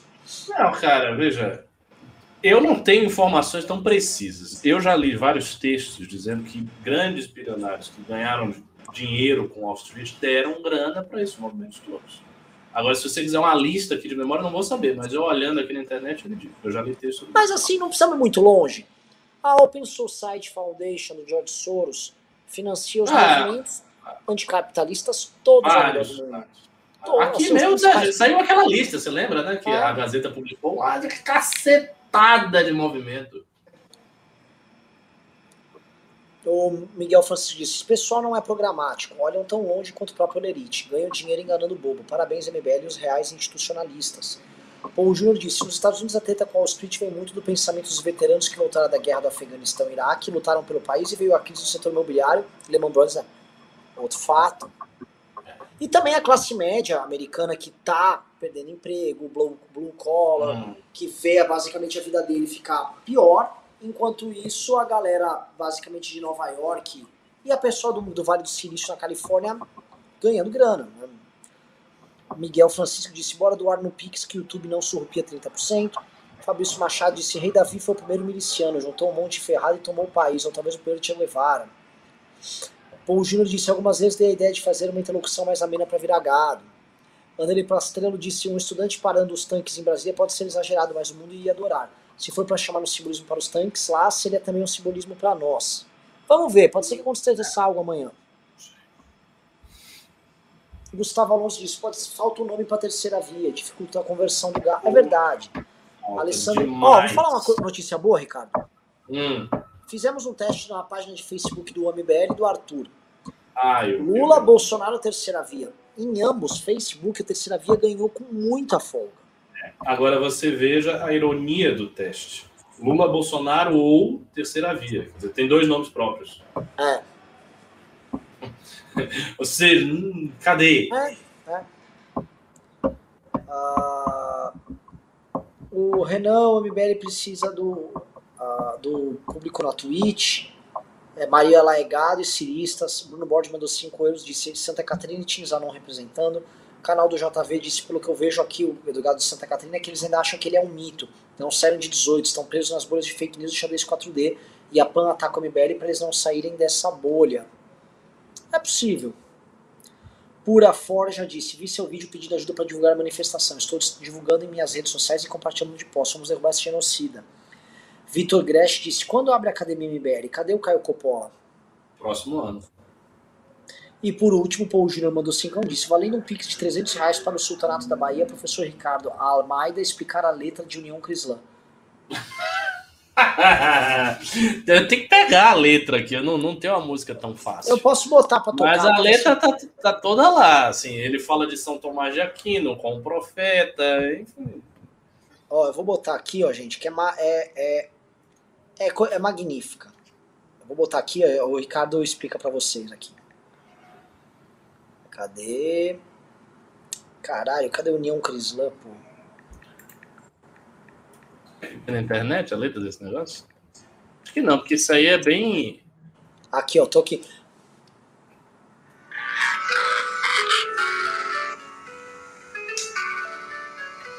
Meu Deus, existe isso de verdade para tudo. Isso existe. Não tem como segurar, e se quiser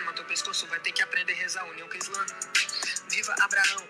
Em 2020 surge a grande nação. Vou ler São Tomás de Aquino, interpretando o Alcorão, aplicando a lei da Sharia em tribunal da Inquisição, Cristã. Vai René passo cimitarra em pescoço de maçom. Eu sou cheque do petróleo, tu trabalha de garçom. Eu tenho vários camelos, então se liga no meu som, União Cristã. Viva a castidade, minhas dez esposas mantiveram a virgindade. Se eu comprei do pai dela, é minha propriedade. O Bolsonaro é sionista, então eu vou tendo Haddad, União Cristã. Morte aos ateus, disse Maomé no Evangelho de São Mateus.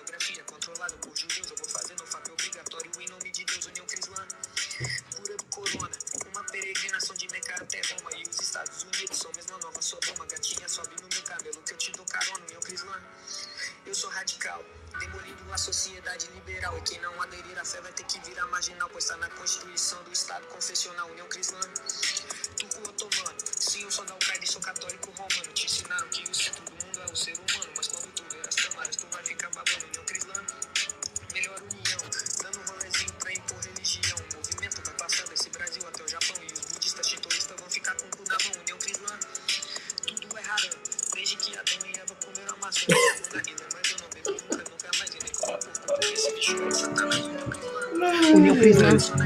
Cruzada jihad, restaurando a Europa em nome de Allah. A união é muito forte, não tem como segurar. E se quiser manter o pescoço, vai ter que aprender a rezar. União Crislã, viva Abraão. Em 2020 surge a grande nação. Eu vou ler São Tomás de Aquino, interpretando o Alcorão, aplicando a lei da Sharia em tribunal da Inquisição. União Crislã. Vai René Guénon, passo cimitarra em pescoço de maçom. E eu sou shake do petróleo, tu trabalha de garçom. Eu tenho vários camelos, então se liga no meu som. União Crislã. Viva a castidade. Minhas dez esposas mantiveram a virgindade. Se eu comprei do pai dela, é minha propriedade. O Bolsonaro é sionista, então eu votei no Haddad, não Crislã.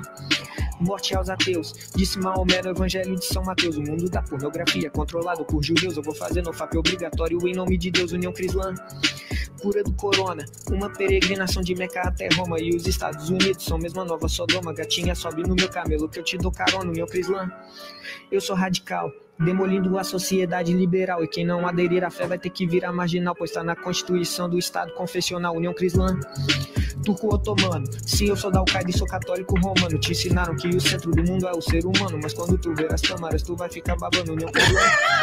Melhor união, dando rolezinho pra impor religião. O movimento vai passar desse Brasil até o Japão. E os budistas shintoístas vão ficar com o cu na mão, União Crislã. Tudo é haram, desde que Adão e Eva comeram a maçã. Eu fumo na guilha, mas eu não bebo nunca, nunca mais. E nem como porco, porque esse bicho é de Satanás, União Crislã. Tradicionalista, tacando pedra na cara desses modernistas. No deserto do Saara, não passo desodorante e não tomo banho desde a reforma protestante, União Crislã. Em Jerusalém, meu olho tá ardendo mais que a bruxa de Salém. As tuas rimas é mais chata que o velho Matusalém. Mas se tu for gatinha, pode até entrar no meu harém, União Crislã. Árabe latim, se tu fala outra língua, mano, é teu fim. E tu não fala a heresia do papai nem do sultão. Senão a espada de Allah desce nesse teu coração, União Crislã. Isso aqui é uma Mas você como sabe o que, que eu descobri agora? Que existe. Que, tipo, existe um movimento. Acabei de descobrir aqui na internet. Existe um movimento da Nigéria, que é o Crislan. Ah, um movimento é sério, um movimento sintético, nige- sincrético, nigeriano, tentando unir o cristianismo com o Islã, com adeptos na Nigéria e ao longo da África. Muito louco isso. É, então é isso, é uma, uma- uma mensagem aí de profunda união entre cristãos e muçulmanos. É nóis. Olha, olha, aquela parte do. Como é que é? Do. É, São Tomás de Aquino. Lá Tomás vem a. Flaísa. Pô, essa Flaísa. Ó, ó, tu é muito chata, viu? Toda. Não, não, o que que existe? Tá Ricardo, é cringe. Pega logo essa menina, que ela é chata. Vê se ela fica mais divertida aí, pô. Ficar aí chateando. Para de mexer a paciência. Bom, programaço, Ricardo, maravilhoso. Deixa eu ver quanto deu de Pix aqui. 3 3,700. Pô, galera, falhamos. Porra, 3,700? 3,700. Pô, 1.300. Ah, Por 1.300 favor. pra gente finalizar hoje o dia, pessoal. Favor, Pela glória de Deus, Ó, Allah e subiu Jesus Cristo, Muhammad. 3,970. Falta 1.030. 1.030. 1.030. Porra, galera, em nome da União Crislã, do Monstro Baleia. Bom, enfim, fica pra amanhã. Também não vou ficar aqui me indigando. É, Valeu. Boa noite, Ricardo. Boa noite Salam aleikum e a favor da União Crislã, viu? Mesmo contra você, Tá país. pegando É aí, A gente vai chegar e o, o, o teu muso aqui, se ele não fosse indo-europeu, ele seria do Crislã. Calma, calma, que tem influência europeia nas duas. Ah, já veio, já veio os indo-europeus. Falou. Até mais.